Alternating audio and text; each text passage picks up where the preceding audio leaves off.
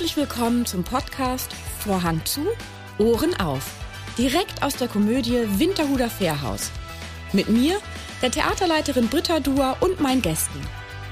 Dieser Podcast ist für alle, die schon immer mal hören wollten, was auf und hinter der Bühne so alles gesagt wird, wenn der Vorhang zu ist. Also, Vorhang zu, Ohren auf.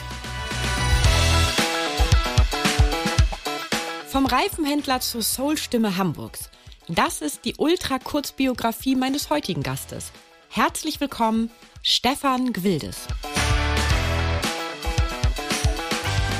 Stefan, sag mal, wo in Hamburg bist du eigentlich aufgewachsen? In Barmbek, in Eilbek, in Wandsbek und in Bramfeld. In der Reihenfolge oder wahrscheinlich nicht, oder? Also geboren bin ich in Barmbek und dann waren wir eine ganze Weile bei meiner Großmutter in, in Barmbek, sind dann aber umgezogen nach Bramfeld. Und später, da bin ich erst zur Schule gegangen und später in Wandsbek zur Schule gegangen. Und dann sind wir nach Eilbek gezogen. Also diese Ja, ist ja- Kreise. Ja, Eilbeck-Wandsbek ist ja sozusagen ja Genau. fast, kann man sich ja fast die Hand geben. Genau. Das geht ja so ein bisschen ineinander über. Hast du in Wandsbek auf der Schule dann auch Rolf Klausen kennengelernt? Ja. Rolf Klausen, Michi Reinke, gab einen ganzen, äh, ganzen Schwung an, an Leuten, die wir, die einfach äh, Musik interessiert waren, Theater interessiert waren. Und die haben natürlich auch zusammengehockt. Und wir, wir haben eine äh, Organisation gegründet, die hieß die APO-EH. Die absolut perverse Opposition elitärer Humanisten. Wir haben zum Beispiel Flugblätter verteilt, so dreieckige Flugblätter. Darauf stand so in, in, äh, in, in Schrift, wie man so äh, anonyme Sch äh, Schriften macht, so es muss alles ganz anders werden. APO-EH. absolut perverse Opposition elitärer Humanisten, völlig durchgeknallte Burschen. Wir haben immer Schülerzeitung gemacht und, und Aktionen gemacht und so. Das, war, das hat äh, ganz großen Spaß gemacht. Okay. Insofern also eine geile Schulzeit. Ich kann mich an, an eine sehr, sehr lustige und sehr, äh, sehr interessante Schulzeit erinnern. Ich habe, äh, ich bin zum Beispiel damals, als ich, als ich 17 Jahre alt war, lernte ich eine, äh, eine Frau kennen, in die ich mich ganz schwer verliebt habe. Und ähm, die war ein paar Jahre älter als ich und hatte auch hatte war verheiratet und hatte drei Kinder. Also das, was wir hier abends immer singen, dies, sie lässt mich nicht mehr los, das habe ich da tatsächlich gelebt. Wir waren, wir haben uns total verliebt ineinander und haben uns dann ein Jahr lang heimlich getroffen. Das war, das war ganz fürchterlich. Das war natürlich toll, dass wir uns getroffen haben.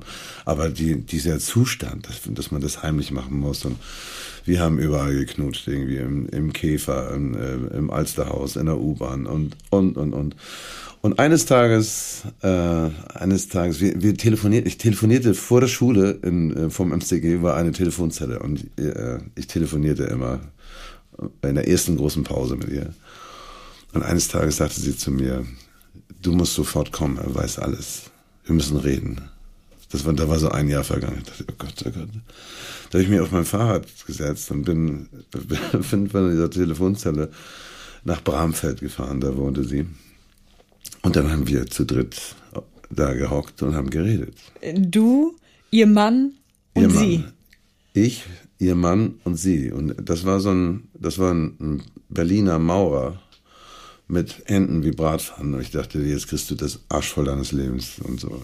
Ich, bin, also ich bin hingefahren wie zu meiner, zu, zu meiner eigenen Hinrichtung. Aber, aber es, es war tatsächlich so ein Zustand, es war mir scheißegal, was da jetzt passiert, weil ich konnte es, ich konnte es nicht mehr aushalten. Das war, das war, auf, mir wäre alles egal gewesen. Und wir redeten tatsächlich zwei Stunden. Und nach diesen zwei Stunden fragte er mich irgendwie, na meinst du denn, dass du die Kinder großziehen kannst? Was ich, ja klar, natürlich. Wieso? Klar, natürlich. Ja. Ich bin 18. Nee, nee, da, da war ich dann, da waren, äh, Warst schon älter. War, war ich schon älter. Ja, und sechs Wochen später hatten wir eine Wohnung. Wir beiden. Mit der Frau und quasi auch den Kindern warst du auch 20 Jahre zusammen. 23 oder? Jahre. 23 Jahre. Das heißt, äh, du bist quasi mit den Kindern aus dem Haus gegangen, Ja, genau. wenn man das. Dein Weg zum Musiker oder überhaupt so zum Künstlerdasein ist ja auch so ein bisschen unkonventionell. Also du hast ja jetzt nicht irgendwie eine Schauspielschule besucht oder ähm, warst in New York auf irgendeiner Akademie, Ähm, stimmt es eigentlich, dass du keine Noten lesen kannst? Das ist richtig. Das habe ich äh, leider nie gelernt. Ich, ich, ich werde es aber tun, wenn ich ein kapitales Verbrechen äh, begehe und irgendwie lange Zeit in einer Zelle sitzen muss, dann werde ich erstens in die Tischlerei gehen, das wollte ich immer lernen, äh, wie mein Großvater äh, das Tischlerhandwerk. Und zweitens würde ich dann auch die Notenschrift lernen und Komposition und sowas alles. Da hätte ich total Bock drauf. Aber ich weiß noch nicht, wen ich umbringen werde. Also insofern. Also du kannst auch ein anderes Kapitalverbrechen. Man muss ja nicht gleich Mord sein. Kannst ja auch einfach richtig krass Steuer hinterziehen oder also so. Wie Aber Boris so richtig, Becker. Ja, ich meine, sieben Monate ist jetzt nicht so lange, ne? Nee, das bringt's ja nicht. Nee, das, also muss es schon, aber noch ein bisschen, noch ein bisschen größer, vielleicht. genau. Äh, oder halt eben nicht so bekannt sein, dann gehst du vielleicht auch ein bisschen länger in den Knast als sieben Monate. Genau. Äh, ist der Tischler Opa Friedrich gewesen? Ja, das ist Oberflächlich. Das heißt, ähm, äh, es kommt darauf an, was man daraus macht. Ja. Hat er dir ja mitgegeben. Das wäre ja dann so eine Situation, ne? Dieses, bist du eingesperrt? Ja, kommt drauf an, was du daraus machst. Du würdest auf jeden Exakt. Fall das Beste draus machen. Du würdest erstmal nochmal Tischlerlehrer hinterher schieben oder das Tischler-Dasein. Na, na das, das äh, von, von einem Mann, der, äh, der in dieses, in, in dieses Unbild des Zweiten Weltkrieges reingeschleudert wurde die haben alle ganz andere Pläne gehabt. Und der war dann in einem Sanitätschor und war erst in Frankreich und später in Russland und da ist er dann auch gefangen genommen worden. Was ich ja äh, auch hier jeden Abend erzähle. Und äh, da ist, äh, da schreibt er seiner Frau Elsa äh, ein Telegramm äh, und darauf steht, nach, also nach sechs Jahren Kriegsgefangenschaft, darauf steht, Hausfreund fortschicken, komme selbst. Und ich finde diesen, diesen Humor, den dieser Mann nach diesen Jahren da, da, da besitzt, ist einzigartig. Deswegen ist er einer der größten Philosophen für mich. Und, äh, Hatte so, deine Oma denn einen Hausfreund da, den sie wegschicken musste? Nee. Äh, aber das war ja damals, äh, das war ja, das ist ja eine Zeit gewesen, in der es noch nicht so weit war mit SMS oder WhatsApp und so. Äh, das heißt also, es hätte gut sein können. Sie hatte ja auch Familie, eine Tochter, die sie durchbringen äh, musste und so. Und die Frauen damals äh, oder die Menschen damals, die wussten ja gar nicht, was ist denn mit den, mit den Männern passiert. Ja, vor allem nach sechs Jahren. Ne? Also die werden, ja nicht, die werden ja nicht regelmäßig Briefkontakt gehabt haben, oder? Exakt, exakt. Das ist das Ding gewesen. Das ist ja die, die Borchertsche Geschichte draußen vor der Tür, dass der, äh, dass der Kriegsheimkehrer nach Hause kommt und klingelt und sieht, auf seinem Sofa sitzt einer in seinen Klamotten, spielt mit seinen Kindern und und so weiter. Das, das ist ja eine, eine, eine Geschichte, die es millionenfach gab. Also insofern, dann diese Ebene zu erreichen und, und so, so einen Humor an den Tag zu legen, das finde ich, das finde ich einzigartig. Und also er hat ja auch nicht nur solche äh, Sprüche gebracht wie, es kommt darauf an, was man daraus macht. Das heißt, du kannst noch so in der Scheiße stecken. Oder auch, wie jetzt, wie wir, wir sind ja in einer Zeit, in der wir mit so vielen äh, Geschichten zu tun haben, so viele Dinge, die passen jeden Tag auf uns ein, in, in, in allen Belangen. Wenn, wenn wir Nachrichten hören, dann hören wir von dem Krieg in der Ukraine und wir hören von, von, von äh, Preisbremsen oder steigenden Preisen für Öl, Gas und bla bla bla. Äh, und dann gibt es eine Pandemie und dann gibt es, also es gibt so viele Dinge, die uns so, so lähmen und so. Und deshalb ist das eben umso wichtiger, dass man sich solche, solche Philosophen äh, auch immer wieder äh, vor Augen hält. Es kommt darauf an, was man daraus macht. Und äh, noch einen geilen Spruch hat er gebracht, er sagte auch oft, aus einem traurigen Arsch kommt kein fröhlicher Furz.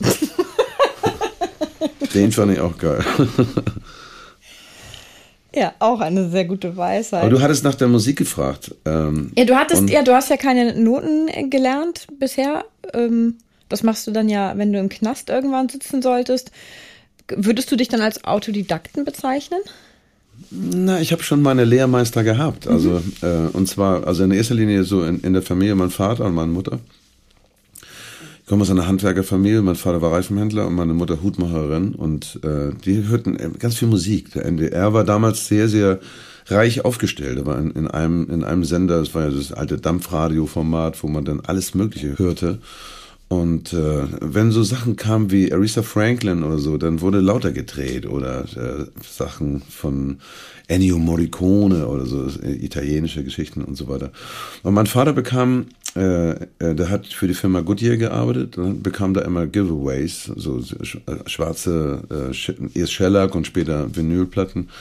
Und das war die Musik von den, von den schwarzen Amerikanern. Und das war Musik von Sammy Davis Jr., Ella Fitzgerald und viel Jazz ähm, und meine Mutter hörte Hildegard Knef unheimlich gern. Und das war die Mischung, mit der ich so aufwuchs.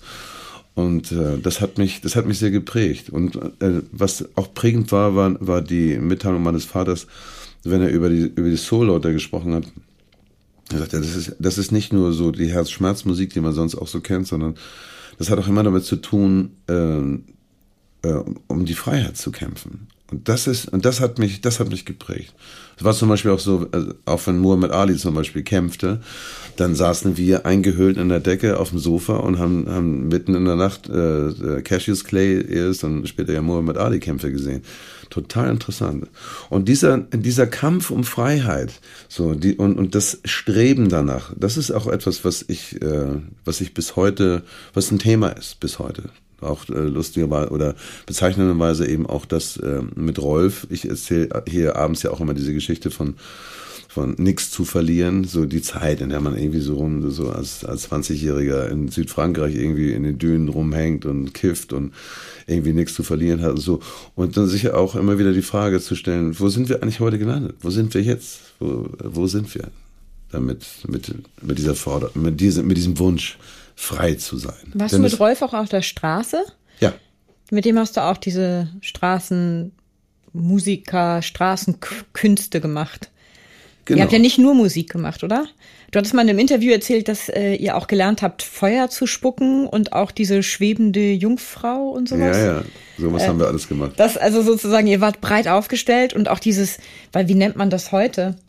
Impro-Theater. Also ähm, dass ihr jetzt so tut, als würdet ihr ein Ehepaar darstellen, was sich streitet. Genau. Ähm, dabei war das alles natürlich nur improvisiert beziehungsweise geschauspielert und die Leute im Bus, Bahn, U-Bahn, weiß Gott wo, wussten das aber in dem Moment nicht. Ja, ja. Bis zu dem Zeitpunkt, wo ihr gesagt habt, Scene. Oder wie habt ihr das aufgelöst? Ja, das wurde, das war dann klar, dass es auch gespielt war und so. Und dann haben wir auch gesammelt. Also spätestens in dem Moment muss man dann ja die Hose runterlassen. ähm, nee, das, das, das war eine Zeit, muss man auch bedenken, äh, in Hamburg äh, oder überhaupt in ganz Deutschland gab es ganz viele, es gab ja die, die, das etablierte Theater, das, was in den Häusern stattfand. Und dann gab es aber einen ganzen Haufen von, von Leuten, die, die ein freies Theater gemacht haben. So nannte man das damals. Heute ist das ja auch wieder etabliert. Und äh, das war zum Beispiel die ganze, die ganze schwulen Lesben-Szene äh, war in diesem freien Theaterbereich und äh, wir eben auch. Da gab es sowas wie Blitztheater. Das war so in der U-Bahn oder irgendwo auf dem, äh, in der Mönckebergstraße so Blitztheater zu machen. So jemand fällt in Ohnmacht und, und, und es sind zwei Leute da, die sich darum kümmern und dann ist, hat man sofort einen Kreis und solche Geschichten. Und sofort ein Publikum. Ja, so, sofort Publikum, weil das ist natürlich immer geil. Das gucken Leute immer gern. Ähm, zu der Zeit, wo ihr Straßenmusiker, nenne ich das mal, oder Straßenkünstler auch wart, war das ja auch nicht so wirklich erlaubt. Da hast du mal im Interview erzählt, dass es zwei goldene Regeln gibt beim Geld einsammeln, exakt. auf die man achten muss. Weißt du, auf welche ich anspiele? Ja, ja, exakt. Das, das, damals war, erstens war, es war ja verboten, irgendwie auf der Straße Musik und Theater zu machen. Also man musste erstmal, erstens darauf achten, dass man, bevor die Polizei kommt, gesammelt hat. Und man sollte auch darauf achten, bevor es anfängt zu regnen, irgendwie auch gesammelt zu haben. So. Da waren so die eisernen Gesetze. Habt ihr da tatsächlich auch Umsatz gemacht, wo ihr dachtet, ja, das, also, konnte man auch mal was von essen gehen und also hat sich gelohnt so richtig? Naja, wir haben eine ganze Weile auch richtig davon gelebt. Ne? Oh, cool. Aber obwohl, äh, das war natürlich in meinem Fall, weil ich eben auch schon Familie hatte, war das nicht immer ganz einfach. Also ich hatte zudem auch noch irgendwelche Jobs immer gemacht. Ja, du hast ja diverse Jobs gemacht, ne? Also Lagerarbeiter und äh, Weihnachtsmann und also weiß Gott irgendwas. Was mich mal interessieren würde, ist, du hast auch Katzenfälle gestapelt. Genau. Wofür hat man Katzenfälle benutzt, habe ich mich gefragt. Oh, die Katzenfälle äh, brauchen alte Leute, wenn sie so Arthrose haben in den Gelenken, um sich, um die Gelenke warm zu halten. Also das heißt, also diese Fälle, die werden dann extra geschneidert für Knie, für äh, Ellbogen und, und, und äh, Handgelenke und so. Dafür braucht man Katzenfell. Die kamen aus China. Gibt's die denn? Gibt's das noch? Also ja, muss, muss, man, muss man sagen. Ich müsste das mal googeln. Ja. Weil, also, ups, weil. Ähm, Wo tut's denn weh? ja, genau. Warum brauchst du eigentlich ein Katzenfell? nee, weil ich hatte immer. Ich, hatte, ich hatte immer scherzhaft, ähm, wir hatten äh, noch bis 2021 einen alten Kater. Ja. Und der hatte. Ja, die habt ihr doch hoffentlich das Fell abgezogen. Na ja, ich habe immer scherzhaft gesagt, ich mache auf ihm einen Muff, weil der hatte so ein Nerz. Ja. Der war, also der war so seidig, das war der absolute Hammer. Das, der hatte, der hatte kein Fell, der hatte einen Pelz. Hättest du einen schönen Tangas Also es war, können. ja, du, da hätte ich alles. Also alle waren immer ganz empört und als er dann gehen musste, ähm, ja, habe ich mich nicht getraut. Ich habe ihn, ich habe ihn mit seinem Pelz begraben. Ah ja. Aber äh, darum fragte ich mich nur gerade, wofür Nee, das- ganz das finde offiziell. Ich, ich meine, das findet man heute immer noch in Orthopädie-Geschäften, sowas. Gibt es da, aber da würde es doch, also ich frage mich deswegen, heutzutage gibt es ja bei vielen Themen immer gleich einen riesen Aufschrei, einen medialen. Und ich überlege gerade, ob es auch einen riesigen Shitstorm oder medialen Aufschrei geben würde, wenn man weiß, dass irgendwo Katzenfälle ähm, äh, gestapelt werden und verarbeitet für Knieschmerzende. Tja. Das muss ich, das, das muss ich auf jeden Fall googeln nach dem Gespräch hier. Also das wird mir. Ah gut, also Katzenfälle. Was war denn eigentlich für dich der ausgefallenste Job, den du so nebenbei gemacht hast? Äh, Weihnachtsmann. Ich bin äh, Weihnachtsmann gewesen. Also das habe ich zwei, zwei Jahre gemacht, also zwei Saisonen. Das heißt so, ich habe so für, für Kaufhäuser, für Pick und Kloppenburg, war ich Weihnachtsmann, habe für diese Pick und Kloppenburg Lebkuchenherzen verteilt in der Mönckebergstraße und so. Und das war, das war teilweise ganz lustig, weil äh, man, man hat schon eine Autorität so als Weihnachtsmann und so. Aber es gibt so einen Moment, wo, wo auch Menschen ähm, total übergriffig werden und so. Wenn man zum Beispiel, wenn man so einen auf Ho Ho Ho macht, dann kommt ein kleines Mädchen, hier ist ein Lebkuchenherz, dann hat es irgendwie was ganz, äh, was ganz Seriöses. Wenn man aber einfach nur so den, den sage, bedient euch mal selber, da hast du ganz schnell irgendwie 20, 30 Leute, die, die den Weihnachtsmann wegstoßen und nur noch in diesem Sack rumgrabbeln, um diese scheiß Lebkuchenherzen zu ergattern. Also das, ist- das ist ganz lustig. Und was aber auch super interessant war, äh, war dann der, der Heiligabend. Das war eigentlich das Hauptgeschäft. Und ich habe das also richtig, äh, äh, richtig äh, generalstabsmäßig durchgezogen. Also ich bin die ganze Route schon einen Tag vorher abgefahren und habe äh, das mit allen geschnackt, mit allen Familien. Wo steht der Sack? Was, äh, was soll der Weihnachtsmann sagen? Und da gab es so, so, so irre Geschichten, dass einige Leute sagen, ja, sagen Sie mal, dass Sie aus dem Himmel das gesehen haben, ähm, dass, dass Peter immer noch in die Hose macht und so. Oh nee, Freunde, also die, damit lassen das, das regeln wir selber. Das soll ja der, der Weihnachtsmann aus dem goldenen Buch dann als vorlesen. Und nee, ich habe mir da den schön die positiven Sachen rausgepickt was sie gut gemacht haben und so. Und äh, das hat ein, ein Mördergeld gegeben. Also ich habe da so am Abend vielleicht oder am Nachmittags angefangen um eins und dann bis abends um acht äh, habe ich diese Touren gefahren und so. Und das hat ein, ein unfassbares Geld gegeben, tierisch. Und dann noch die ganzen Giveaways, irgendwie vom Schlachtermeister noch ein riesen Filetstück oder eine Flasche Whisky und hier noch eine. Was man dem Weihnachtsmann eben so zusteckt, ne? man ja also zustimmen. Aber ich habe da auch, ich habe da auch gesehen in diesen Familien, es ist meistens äh, wie, was Kompensation äh, so anbetrifft. Also ganz oft waren das so äh, großer Familienkreis, ein Kind, tausend Geschenke, völlig sinnloser Mist, der dann irgendwie das ein Geschenk noch vorsichtig ausgewickelt, das zweite aufgerissen, das dritte schon gar nicht mehr gesehen und äh, dann sieben, acht Dinger so im Sack. Also das ist, das hat es ganz oft gegeben und äh, in zwei, drei Fällen war das so, dass so, dass ein Kind so ein Geschenk bekam, irgendwie, mit dem dann auch gleich gespielt wurde und wo ich dann auch immer gesessen habe. Äh, Überhaupt diese Atmosphäre, die man sich ja für Weihnachten so vornimmt, so, dass man die auch wirklich genießt. Das habe ich ganz selten erlebt. Feierst du klassisch Weihnachten? Habt Ja. ihr Traditionen, Rituale? Ja, also, also das äh, schon in, in Family und irgendwie gemütlich machen und irgendwie auch so ein bisschen Deko und äh, so in meinem Haus habe ich einen offenen Kamin zum Beispiel, dass der angezündet wird und man guten Wein trinkt und irgendwie auch was Schönes isst und so. Das finde ich schon klasse.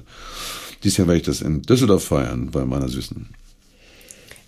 Das, äh, sie lebt immer in Düsseldorf und du immer hier? Ja, Zurzeit? genau. Noch? Oder?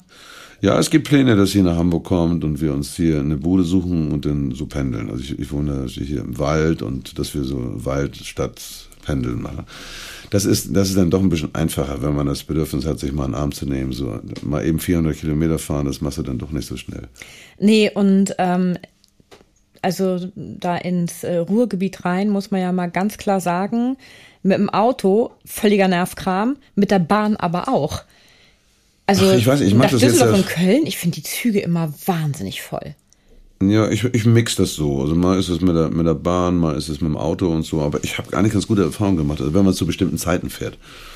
Ne, also dahin zu gurken. Also das ist so ein, ist so ein Vier-Stunden-Ritt, egal ob mit, mit Bahn oder mit, mit Auto. Also das ist, ähm, bringt beides nicht so viel. Also ich bin da eigentlich immer ganz gut durchgekommen. Du warst ja nicht nur Straßenkünstler, ähm, sondern du kannst ja auch sehr gut fallen und kämpfen. Du hast nämlich eine, naja, Fechtausbildung, Stuntausbildung, also Stunt-Kampfausbildung quasi gemacht am Telliertheater oder wurdest zumindest dafür, warst da im Ensemble, ne? Ja. In diesem, damals hatten sie ja speziell für diese, für Kampfszenen und so etwas ein eigenes Ensemble, wenn ich das richtig verstanden habe. Oder hast Ja, du auch geschauspielert? Also warst du im richtigen Schauspielensemble auch mit? Nö, ich, ich war da als, als, sagen wir mal so, als, als Edelstatist. Also ich bekam eine richtige Aus, Ausbildung da als, als Fecht- und Stuntman. Und äh, bei Volker Ullmann, das war so damals der angesagte Fechtmeister hier in der Stadt. Und äh, der hat so Leute ausgebildet für richtig packende, äh, geile Fechtszenen und so. Und, und eben auch so Kämpfe mit, mit Messern, Hellebarden und all sowas. Und, und zwar da hat er das auf so eine, so eine geile Art gemacht, dass das sah wirklich echt und gefährlich aus. Sonst dieses normale Bühnenfechten ist, ist ja manchmal echt so schlecht, wenn so ein Klick, Klack, Klick, oh Gott, oh Gott. Nee, die waren, äh, das Geheimnis dabei ist einfach der Abstand. Also wenn du weißt, du hast hier eine tödliche Waffe in der Hand, dann nimmst du echt Abstand. Und wenn, dann geht, und dann muss es richtig schnell gehen. Das ist das, was er uns beigebracht hat und so. Und das, das sah wirklich gefährlich aus. Damals so mit äh, Christian Martinek übrigens. Ja, der kommt hierher ähm, im Januar für der Sittich. Ich grüße ihn schön. Ja, auf jeden Fall. Beste Grüße an den ganz wunderbarer Kollege. Und äh, damals hatten wir die drei Musketiere eben gespielt und auch andere Stücke, Der Idiot von Dostoevsky mit Peter Striebeck und Ingrid André, solche, solche. Und für mich war das eine unfassbar lehrreiche Zeit, denn ich konnte mir, äh, konnte Mäuschen spielen, also bei diesen Produktionen mit, mit wirklich großen und tollen Schauspielern. Also ich, ich erinnere das, äh, fand es, das war ein Geschenk, äh, dabei zu sein bei der Idiot zum Beispiel. Da war ich in der ersten Hälfte mit dabei. Ich habe jeden Abend mir die, auch die zweite Hälfte noch angeguckt, weil dieses Spiel mit Striebeck, ein André und äh, Ralf Schermoli damals äh, spielte den Idioten so wunderbar. Es war so, so packendes Theater und so, so toll gespielt. Also das war eine Zeit, wo, äh, wo Boy Grobert, also ich habe unter, unter Grobert gearbeitet, so, wo Boy Grobert noch durch die, durch die Gänge ging und auch jeden kannte und so. so ein toller Schauspieler. Faust 1, Faust 2 haben wir auch gespielt. Wer hat dir im Thalia Theater denn den Tipp gegeben, dass man Thymian, Zitrone, Ingwertee trinkt am besten für die Stimme und alles, für, für die Gesundheit? Das war der Vater von, äh, äh, von Peter Striebeck, Klaus, Klaus Striebeck. Nee, äh, Karl Striebeck hieß er so. Karl Striebeck, alter Schauspieler, der äh, nicht mehr so ganz textsicher war. Und wenn wir so, wenn wir das ganze Ensemble dann auf der Bühne standen, irgendwie Faust 1, der, der, äh, der Osterspaziergang so vom Eise befreit, da hat er auch seinen kleinen Part gehabt und bis er dann äh, der, der Intendant und irgendwie Hillebrecht damals ja, der, der gab dann immer die, die Vorgaben dafür, um, um, um ihn da irgendwie auch äh, seinen, seinen Text irgendwie abspulen zu lassen und so. Da hat es nicht mehr richtig drauf gekriegt. Aber was er drauf gekriegt hatte, war der, war der Tipp, äh, dass bei so Atemwegserkrankungen beziehungsweise irgendwie Rotze, äh, Rotzekrams und, und Husten und Schnupfen ist Thymian, äh, Thymian-Tee was ganz Geiles. Ist antiviruell, antibakteriell, tolle Sache. Traumhaft gesund. Hast du eigentlich auch dann noch mal im Laufe deines Lebens irgendwie eine Stimmausbildung, Stimmseminar oder irgendwas dergleichen gemacht? Weil wenn man, wie du jetzt deine Stimme tagtäglich fast benutzt als Instrument, dann ähm, oder hast du dir das auch selbst beigebracht, dass, dass die ich nicht versagt? So, so, so ähnlich schon wie, wie meine, äh, also Anlagen durch meinen Vater, durch meine Mutter so. Ich habe mich immer äh, ori- orientiert an, an, äh, an tollen Sängern und Sängerinnen und auch an Instrumentalisten. Also wie zum Beispiel im, im Jazzbereich. Ich habe mir diese ganzen geilen Saxophonspieler, die ganzen geilen Querflötenleute und, und äh, Trompeter, das habe ich mir reingezogen. Und wir haben, äh, ich habe mir das, das zum Teil aufgeschrieben, wie die phrasieren, also richtig per Wort. Wie die Fi- phrasieren? Fideli, Was heißt das? Badi. Also wie, zum Beispiel so, so Charlie Parker Geschichten, also Billy Badu Badu die, diese Worte habe ich mir aufgeschrieben, seitenweise vollgeschrieben, nur diese ganzen was, was, was spielt er?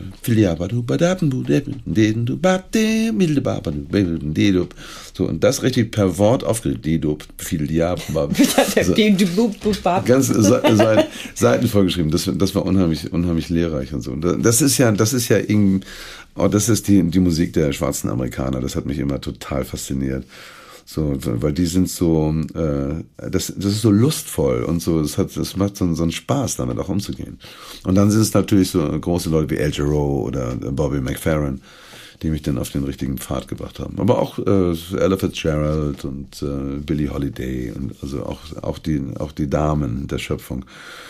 Wer da auch eine große Rolle spielt für mich, auch in, in den ganzen kompositorischen auch texterischen Bereich, so ist, ist äh, Helgard Knef. Also bei ganz vielen Sachen, als, als großer Fan auch von Helga Kniff, frage ich mich immer, wie würde die das ausdrücken? So, und wie würde die das machen? Weil Hildegard Knef hat eigentlich immer darauf gepfiffen, irgendwie in, irgendwie in Time oder in, in dem Rhythmus zu sein. Hier ging es immer darum, äh, um, den, um den Ausdruck von, von Geschichten. Das hat mich total umgehauen bei ihr und so. Und, das, und deshalb frage ich mich manchmal, wenn ich nicht so genau weiß, ach Mensch, wie, wie macht man das? Wie phrasiert man das? dann denke ich immer daran an Hildegard Knef. Wie hätte die das wohl gemacht? Und so, und dann komme ich drauf. Wo, also mit der, äh, um zu sagen, worum geht's? Ne? Was, ist, was soll die Aussage sein? Und letztendlich triumphiert dann die Aussage. Dein Vater, Handwerker, deine Mutter Hutmacherin auch handwerklich. Ähm, dein Vater hat aber auch Akkordeon gespielt und Stepp getanzt. Richtig. Das heißt, das Künstlerische kommt ja, und deine Mutter hat ja wahnsinnig gut gepfiffen, wohl ja. auch. Ja, ja. Ähm, das heißt, das Künstlerische kommt ja auch von deinen Eltern, die das ja nicht nur zu Hause gelebt haben, auch mit der ganzen Musik, sondern ja auch wahrscheinlich so ein bisschen dieses musikalische Talent dir mit in die Wiege gelegt haben, oder? Das stimmt, das stimmt. Also mein Vater war ein, ein begeisterter Hockeyspieler auch und wenn der seine Stollenschuhe anhatte und, und ins Clubhaus ging, wo das geil klingt, wenn man so auf, auf Stein mit den Stollenschuhen geht, dann ist mal einen kleinen Stepptanz hingelegt und so, weil er war ein großer Fan von Gene Kelly und Fred Astaire und so, das fand er total cool. Hatte der Steppunterricht irgendwie mal oder auch nee, alles Mein selbst? Vater war auch, auch, ein Autodidakt, also auch das Akkordeon spielen hat er auch selber gemacht. In einem Interview hattest du mir erzählt. Aber das ist, das ist die, die, die Generation, wo die, die nicht irgendwo dann äh, Unterricht, also in, in den Bereichen, ne, weil man hat das ja hobbymäßig gemacht und dann haben sich die Leute das irgendwie selber rausgefummelt und so. Und damals wurde einfach, das, das war eine andere Zeit, wo man auch irgendwie ich möchte gar nicht sagen einen anderen Humor, aber man hat so einen einfacheren Humor gehabt, so wenn man so an Heinz Erhardt denkt und so. Man hat viele Wortspiele gehabt, so, weil es war ja nichts anderes da. Das war ja nicht, das musste nicht groß kompliziert sein sondern man hat mit, mit Wortverdrehungen gearbeitet und so und oder eben auch das, das Pfeifen zum Beispiel ist auch so eine Sache, was man, was man heutzutage selten hört. Früher haben die Leute auf der Straße gepfiffen, weil irgendeine Melodie und so habe ich, höre ich in letzter Zeit machen die jungen Leute heute nicht mehr so. Nee, früher war das ja auch in gewissen Berufsständen äh, Voraussetzung, ne, in der Seefahrt. Da wurde sich mit Pfiffen verständigt auf den Mastern. Da Richtig. Ähm, so, also das, das gibt es ja jetzt auch nicht mehr, ne? Die benutzen jetzt wahrscheinlich Funk oder ja, ich ja. mal von aus. Also ich bin jetzt, muss ich gestehen, also erstmal gibt es ja auch gar keine Segler mehr, jetzt so viele auf den Weltmeeren, eher so Frachter. Ja.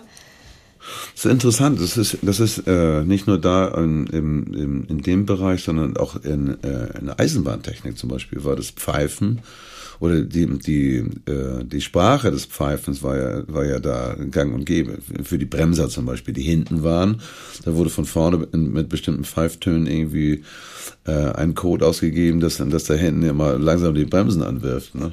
Aber stell dir mal vor, derjenige vorne, weiß ich nicht, muss lachen und kann nicht pfeifen dann in dem Moment oder oder ist richtig sauer, wenn man richtig sauer und angespannt ist, kann man auch nicht pfeifen. Ja. Ähm, oder hat tierische Angst, kann nicht pfeifen, was ja eigentlich mal nicht. So gesehen ist die heutige Technik natürlich eine sicherere Sache. ja. Das gab es übrigens auch als, als, als Sprachen. Ich weiß, ich weiß von, mhm. von Menschen in Griechenland, die sich so, die sich nicht, äh, die sich nicht äh, verständigen konnten per Telefon oder so, oder bevor es das gab, haben die auch Five Codes gehabt, also mit denen sie sich verständigt haben. Du hattest mal in einem Interview gesagt, dass, dass du glaubst, dass dein Vater sich so etwas, was du gemacht hast, auch für sich selbst gewünscht hätte.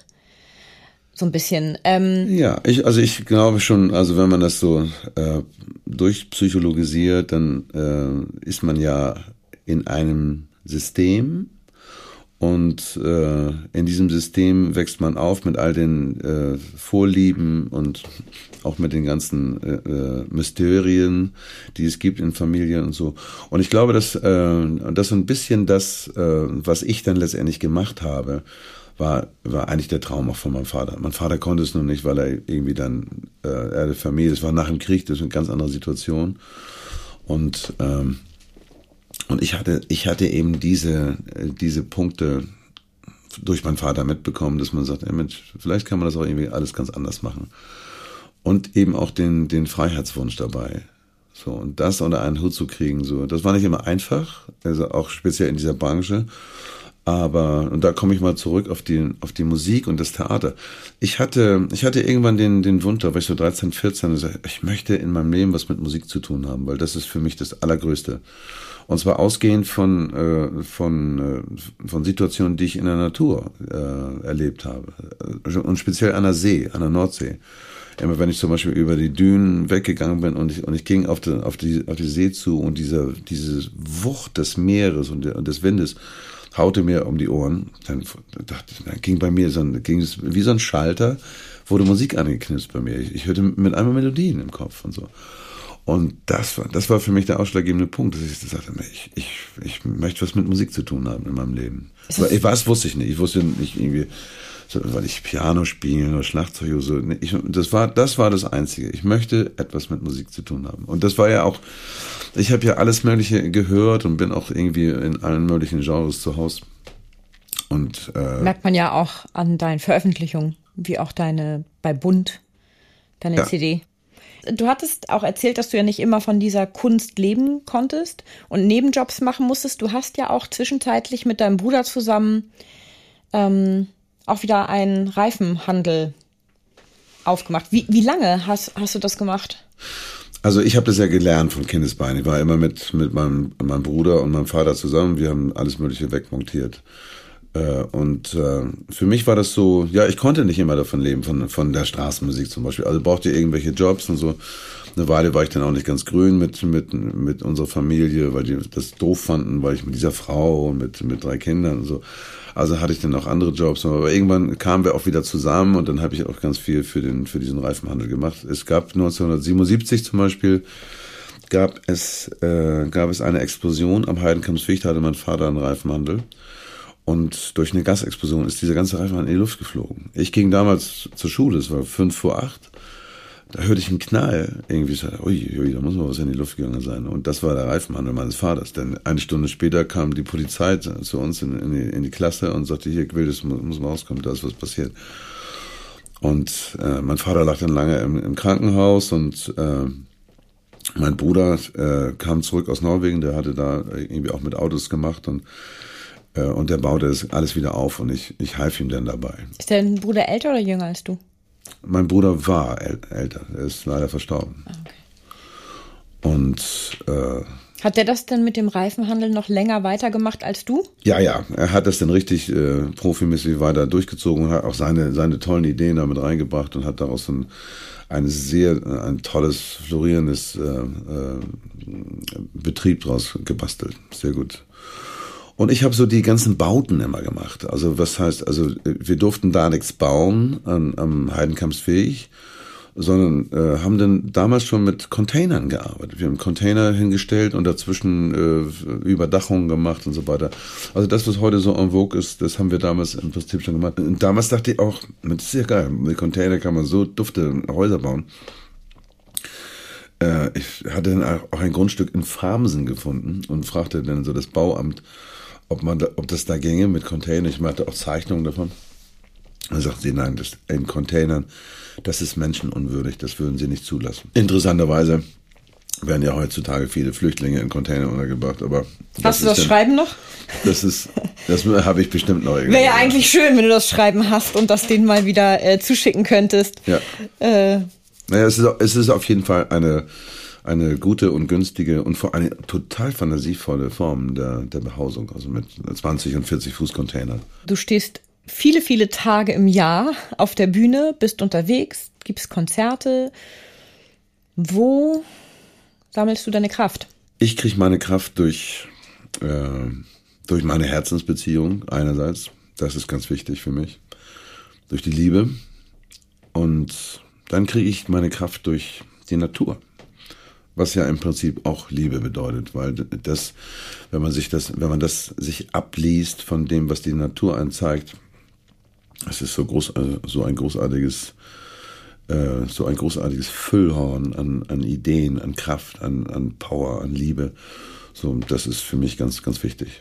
Ich habe zum Beispiel, wenn ich so in, in meinem Häuschen äh, südlich von Hamburg bin, im Wald, da gibt es so eine Stelle, das ist meine Kathedrale. Also wenn ich da drin stehe, da mache ich meine, meine Gebete morgens oder abends und da bedanke ich mich für all das, was mir widerfährt und da kann ich an, an die vielen Menschen, die mir was bedeuten, kann ich damit anschließen. Das ist so meine Kirche.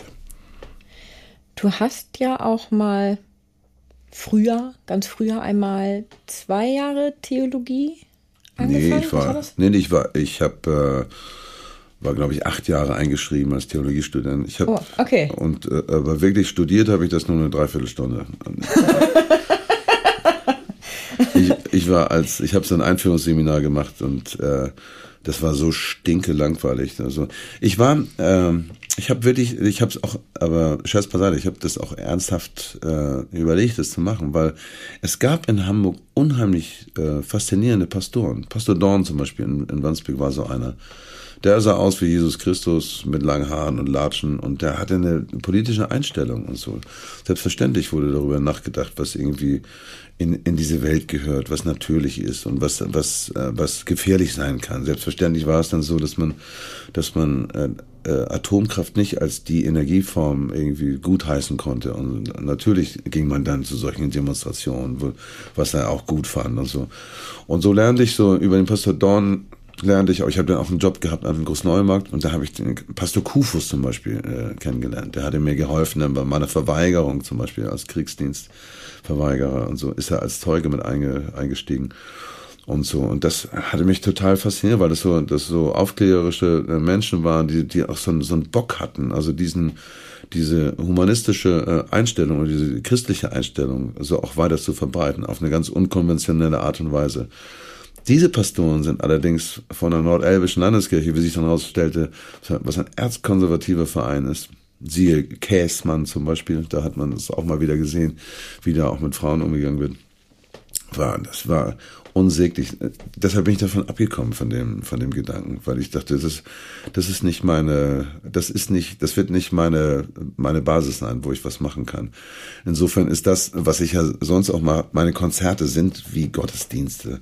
So wie, weil es, die, die Inhalte, die wir verbreiten in unseren Songs oder in dem, was, was wir sagen, hat ganz viel damit zu tun, sich also eine, eine äh, humanistische Einstellung zu verbreiten und auch Stellung zu nehmen zu, zu Dingen, also auch politische Geschichten auch mit zu erwähnen, was, was es bedeutet. Bei, beim letzten Album zum Beispiel Bund thematisieren wir das auch. Das ist, das ist äh, das Vielfalt zum Beispiel, eine Gesellschaft, die eine, eine Vielfalt äh, trägt oder tragen kann, dass sie von einem unheimlichen Reichtum äh, äh, besetzt ist und dass es, dass es eben was Tolles ist und was, was Großartiges. Man sieht es an jeder Bundesligamannschaft, also die, die Mannschaften, die so bunt durchgemixt sind, äh, die sind erfolgreich. Siehe jetzt äh, bei dem Endspiel Argentinien, Frankreich. Frankreich ne? Ja, ja. Das heißt, du bist ein gläubiger Mensch, aber du gehst jetzt nicht regelmäßig in die Kirche. Ja, ich gehe schon, ich gehe schon in alle Kirchen. Also da, wo ich bin, gehe ich, äh, gucke ich mir auch die Kirchen an. Und, Aber jetzt äh, nicht zum Gottesdienst. Nö. Dafür finde ich den oftmals zu langweilig. Aber es, es gibt, es gibt tolle Pastoren und mhm. Pastorinnen, äh, auch hier in Hamburg, äh, die das, die das wirklich gut verstehen. Wir, haben, wir waren neulich in Winsen, haben da gespielt, auch ein toller Pastor und auch eine tolle Kirche. Also es gibt sie tatsächlich. Aber wirklich faszinierend fand ich, äh, äh, überall wo ich bin, gucke ich mir auch die Kirchen an. Und meistens haben sie so etwas ähm, wenn man zum Beispiel in den Kölner Dom geht, dann gehst du in dieses Gebäude rein und du stehst da drin und dieses Gebäude sagt dir, du bist ein Wurm. Du bist ein kleiner Wurm und so. Und das, äh, das empfinde ich auch so. Aber äh, ich möchte, ich möchte, dass man mir sagt, du bist ein Wurm, das ist schon richtig, weil es gibt, wie viele Milliarden Menschen gibt es? Also natürlich bin ich ein, ein, kleiner Wurm, aber ich möchte auch ein fröhlicher Wurm sein. Das ist der kleine Unterschied. Und das, das kriege ich nicht in diesen Kirchen, weil, weil mir diese äh, äh, die Leichtigkeit, die Leichtigkeit, die Gelassenheit und und auch die die die Demut äh, und Dankbarkeit vor, vor dem Leben und vor der vor der Schöpfung, weil sie weil die mir nicht gezeigt wird, sondern es wird mir es, es wird mir etwas äh, etwas Dunkles äh, gegeben. Und die tollste Kirche, die ich je gesehen habe, ist in Helsinki. Die heißt die Rock Church. Das ist in einem Stadtteil in, in Helsinki, haben die in einen, in einen Berg, in einen Granitberg, haben die ein Riesenloch reingesprengt und haben auf dieses Loch wie so ein, wie so ein Topfdeckel eine, eine Kuppel äh, gemacht, die sie gold angemalt haben. Und rundherum ist ein äh, Lichtband aus Glas. Das heißt, du sitzt in dieser Kirche, meistens läuft da Musik, jemand spielt Klavier, und du guckst aus diesen, aus dieser Kirche raus. Du kannst dich gar nicht davon, du siehst, du siehst die, die Wolken, du siehst Vögel, du siehst die Möwen durchziehen. Und was, was du da begreifst, ist, dass du, dass du ein, ein Teil dieser Erde bist und ein, äh, dass du ein Teil bist und ein, ein Teil eines Systems bist, dass du, dass du daran Teil hast. Und das finde ich, das finde ich, das ist die, die schönste Kirche, die ich je gesehen habe. Helsinki, da war ich noch nicht. Also, also absoluter, absoluter Tipp. Ich habe mal eine Dampferfahrt gemacht äh, mit Europa 2 und äh, wir haben Musik gemacht an Bord. Und dann haben wir so, so von Kiel, Danzig, äh, Riga, Tallinn, St. Petersburg und Helsinki, Stockholm und so. Und da habe ich, hab ich mir erstmal alle Kirchen angeguckt und da habe ich diese Kirche kennengelernt. Klingt auf jeden Fall spannend. Du hattest mal eine Band, die hieß Stefan Gwildes und The Drückerkolonne. Das stimmt, ja. Wer kam denn Wilschin auf den Namen? Was hat das zu bedeuten? Und vor allem ist ja auch The Drückerkolonne. Also das ist ja bewusst ja, gewählt. Ja, ein bisschen, ein bisschen gaga alles. Das hatte damit zu tun, ich hatte einen, einen Song gemacht, der, der hieß Mama mag ihn. Und zwar ging der zurück äh, auf, auf zwei Zutaten. Eine Zutat war die, ich habe Zivildienst gemacht und habe da Alten, Altenhilfe gemacht, nicht Alpen, Altenhilfe. Äh, offene Altenhilfe. Also ich habe die Leute gewaschen, Fußnägel geschnitten und all möglichen Krams gemacht, ähm, eingekauft. Und äh, so war ich mit alten Leuten zusammen und die Angehörigen dieser alten Leute, die fanden das ganz doof irgendwie, dass damit, dass da jetzt jemand äh, war, der wahrscheinlich öfter war als die leiblichen Kinder und so. Und dann merkte ich so eine, so eine, so eine tierische Eifersucht von, von denen. So, das war ganz merkwürdig irgendwie, weil ich habe meinen Dienst da gemacht und so. Und das war so eine Zutat für, für den Song Mama mag ihn. Und dann habe ich in der U-Bahn, hinter mir waren, waren äh, zwei Schwarze, die sich unterhielten. Und, und die, und die sagen, du magst Moment, ja genau, Mama mag ihn, Mama. Und was, ey, und da habe ich mir so gedacht, was reden die denn? Mama, Mama mag ihn? Mama mag ihn, finde ich total cool. So, und, und Mama mag ihn habe ich dann da rausgenommen. Also Mama mag ihn. Und äh, dann habe ich diesen Song zusammengesetzt. Und zwar ist, geht es darum, äh, dass eine äh, dass eine Drückerkolonne oder ein Typ von einer Drückerkolonne zu einer älteren Dame kommt äh, und da klingelt und, und ihr so äh, Abonnements für Zeitungen andreht und so. Und irgendwann kommt diese ganze Drückerkolonne, sitzt bei dieser alten Dame. Und das finden natürlich, das finden die leiblichen, oder der leibliche Sohn findet das ganz scheiße. Das ist so der Song, der heißt Mama Markin. Und daher kam dann auch der daher Band kam, Daher kam der Bandname, Stefan und die Drückerkolonne. Uh, unsere Drückerkolonne. Ja, wir waren in so, in so einer, in so einer äh, Findungsphase. Äh, und es gab auch noch andere Namen. Wie, äh, bei einem Konzert habe ich dann annonciert, äh, Stefan Gewildes und die Gucci-Gürtel. Das kam aber bei der Band wiederum nicht gut an. die fanden das ganz scheiße. Und deshalb äh, äh heißt es heutzutage Stefan Gewildes und Band, was die Sache auch leichter macht, denn wir sind in so unterschiedlichen Formationen äh, unterwegs. Mal ist, bin ich äh, nur mit einem Pianisten unterwegs, mal mit Pi Piano und Cello. Das ist zum Beispiel bei den Lesungen, wenn wir Borchardt, Packt das Leben bei den Haaren machen. Wir haben ja viele Gedichte vertont. Spielt das eine große Rolle? Oder es ist mit richtig Band wie bei zum Beispiel, mit, mit fetter Band und Gebläse. Oder mit dem Symphonieorchester, mit den Kieler Philharmonikern oder, oder den Landesjugendorchestern arbeiten wir auch viel. Und so. Also das ist, das kann ganz unterschiedlich sein. Mein 60. zum Beispiel habe ich gefeiert in der Elfi mit den Kieler Philharmonikern, ganz bescheiden, plus Band. Wie man das eben so macht. Wie man das eben so macht, plus Band, plus ein äh, riesen Soulchor aus, aus Elmshorn, plus ein Gebärdenchor, was auch total interessant war. Hands up. Hands up, genau. Und meinen 63. habe ich gefeiert, auch in der Elfi im, im großen Saal. Und zwar stand da nur ein Steinway D-Flügel und ein Mikrofon. Also, und dazwischen spielt sich Anja alles. Und da, genau, und dazwischen machst du alles. Du bist handwerklich ja auch ähm, sehr begabt. Ähm, was ist denn, also reparierst auch gerne alte Fahrräder, beziehungsweise äh, überhaupt pimpst sie auf. Ähm, hast du da eigentlich momentan ein aktuelles Projekt bei dir irgendwo in der Garage rumstehen? Selbstverständlich. Ja.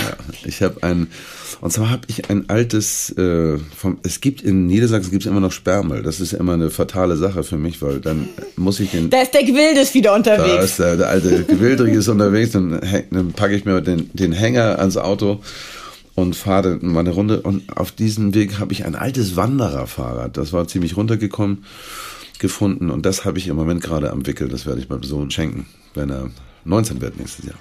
Stefan, ich möchte mich ganz herzlich fürs Gespräch bedanken und ich würde eigentlich gerne mit äh, den Worten deines Opa Friedrichs enden und zwar, es kommt darauf an, was man daraus macht. Danke ja, dir vielmals. Genau so ist es auch. Ne? Ich danke dir, Britta. Einen kurzen Einblick in unsere jeweilige Podcast-Folge erhalten Sie auch über unseren Facebook- und Instagram-Account. Schauen Sie doch mal vorbei, denn wer die Komödie kennt, wird Abonnent. Bis zur nächsten Folge wünsche ich Ihnen viele Anlässe zum herzhaften Lachen, Zeit zur Entspannung und jede Menge Spaß im Alltag. Bis dahin, Ihre Britta Dua.